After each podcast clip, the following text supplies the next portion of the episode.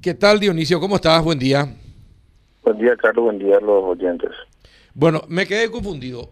Le escuché a Mauro hablando acerca de, de que la justicia electoral no debe por subsidio a nadie.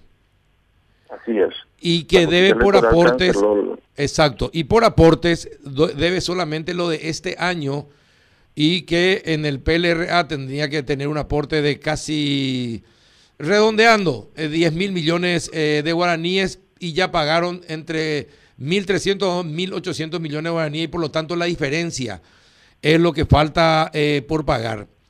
Eh, sin embargo, le escuché más temprano al vicepresidente del PLRA señalando de que la deuda eh, con el PLRA está por los cerca de los 30 mil millones de guaraníes. Eh, sacame un poco de la confusión porque soy el tesorero. ¿Cómo es, ¿Cuál es la situación en ese sentido con respecto a la justicia electoral? Sí, en realidad las cifras que, que está propalando el vicepresidente son cifras mentirosas, porque la ley de manera clara dice que en materia de aportes se puede dar entre el 5 y el 15%. Y yo esperaba una, una actitud un poco más recta del vicepresidente del partido, con quien ayer nomás nos reuníamos, analizábamos las cifras que son bastante frías y dolorosas para el partido. Y acá no se puede eh, guardar bajo la alfombra la basura. Efraín Alegre endeudó de manera irregular al partido por 51 mil millones de guaraníes, cuando que él tuvo la autorización del directorio para endeudarlo solamente hasta 33 mil millones, que es el tope que establece la ley de financiamiento político. Ahí empieza el dolor de cabeza financiero para el partido, que posteriormente se, se convierte en descalabro financiero, porque no solamente haya sido, él recibió aportes en el orden de los 50 mil millones de la justicia electoral, sino que además nos venían mintiendo, diciéndonos que la justicia electoral la deuda al partido 25 o 30 mil millones de guaraníes.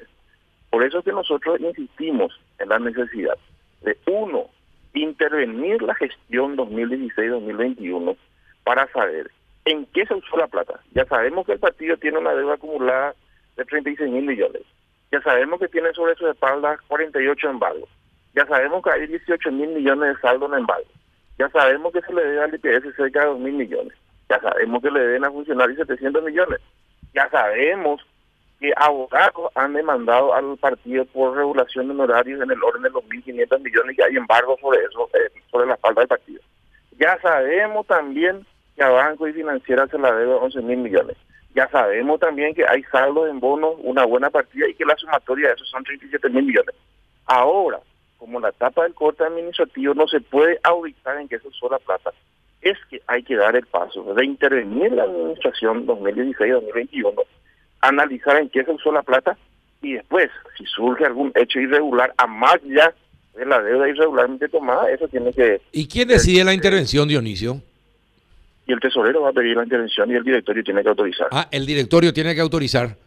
El directorio tiene que autorizar. Perfecto. Eh, y, y cómo te parece cuando, cuando presentes el pedido, cuál te parece que sería, cómo, cómo sería la mayoría en el directorio? Y nosotros creemos de que la gente va a autorizar esa intervención o auditoría, si es que suena fuerte la- el término de intervención, y va también a apartarlo al presidente del cargo para que no, no, no contamine la investigación. En cualquier institución pública, en cualquier organización en donde se investigan hechos graves como que estamos denunciando, lo primero que se hace es apartarle a la, a la persona que estuvo involucrada, que está indiciada en la actuación irregular, para que no contamine la investigación. Y, Y- una vez concluida la, la investigación, eso tiene que ser elevado de vuelta al directorio para que lo lleve a la convención y también al, al ámbito jurisdiccional si corresponde. La deuda con IPS, ¿desde cuándo es? La deuda IPS es de, de este quinquenio. de este quinquenio. De los, últimos, de los últimos cinco años No y no pasa, no, no paga el, el aporte, el aporte que le corresponde al IPS. No paga el aporte patronal. No, No paga el paga. aporte patronal y retenía también el aporte obrero. Retenía también. Hoy el, sí señor, hoy el funcionario, eh, em- el empleado del partido. se le descontaba, pero no nunca se pagaba. Así mismo, hoy ahí hay delitos de apropiación, lesión de confianza. Eh, imagínate, imagínate, don Carlos, me quisieron forzar a firmar un corte administrativo con datos falseados en el balance. Cuando me presentan el acta del corte administrativo, me dicen a mí, el partido deuda 26 mil millones. Pero ya, como es una información pública, los embargos que tiene el partido, como es pública, inclusive la información de que hay propiedades embargadas del partido, como es pública que se le dé a bancos, yo crucé los datos y no, no, no daban 26 mil, daban 37 mil millones y empecé a hacer diligencia, nota mediante, en todos los casos me documenté y encontramos que la cifra es muy superior.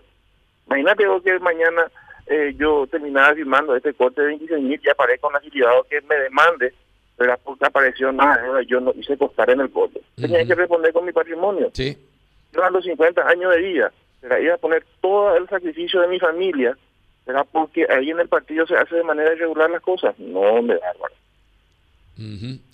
eh, increíble, increíble. Bueno, sé que estás muy ocupado eh, y que tenés otra ocupación, así que eh, hasta acá llegamos, pero me gustaría seguir conversando si podés mañana a la tarde para interiorizarnos más de cuál es la real situación financiera. Hoy, para terminar, ¿el PLRA está en quiebra hoy? Está, está en una situación técnicamente de default. De, default. de quiebra pero vamos a tener crédito, estamos, mira, nosotros, nosotros somos respetados en el sistema financiero por, por la actividad que desarrollamos. Yo logré ya que varios bancos pateen la cuenta nuestra hacia adelante. Las deudas que hoy se tornaban incobrables, hablamos con los bancos y nos pasaron a refinanciar con pagos al 2022, a finales del año 2022. Vamos a hacer todo lo que conocemos de este campo para lograr refinanciar las deudas para lograr tasas convenientes, plazos convenientes para el partido. Penosamente, hoy somos no somos sujetos de crédito y bueno, nuestros candidatos están ahí a la a la, a la deriva, a la suerte, porque ahí no previsionó estas elecciones municipales, financieramente hablando. Perfecto. Eh, técnicamente en default en quiera. Perfecto. Un abrazo Dionisio, gracias por atendernos. A tu órdenes, don Carlos, y un gran abrazo a la audiencia.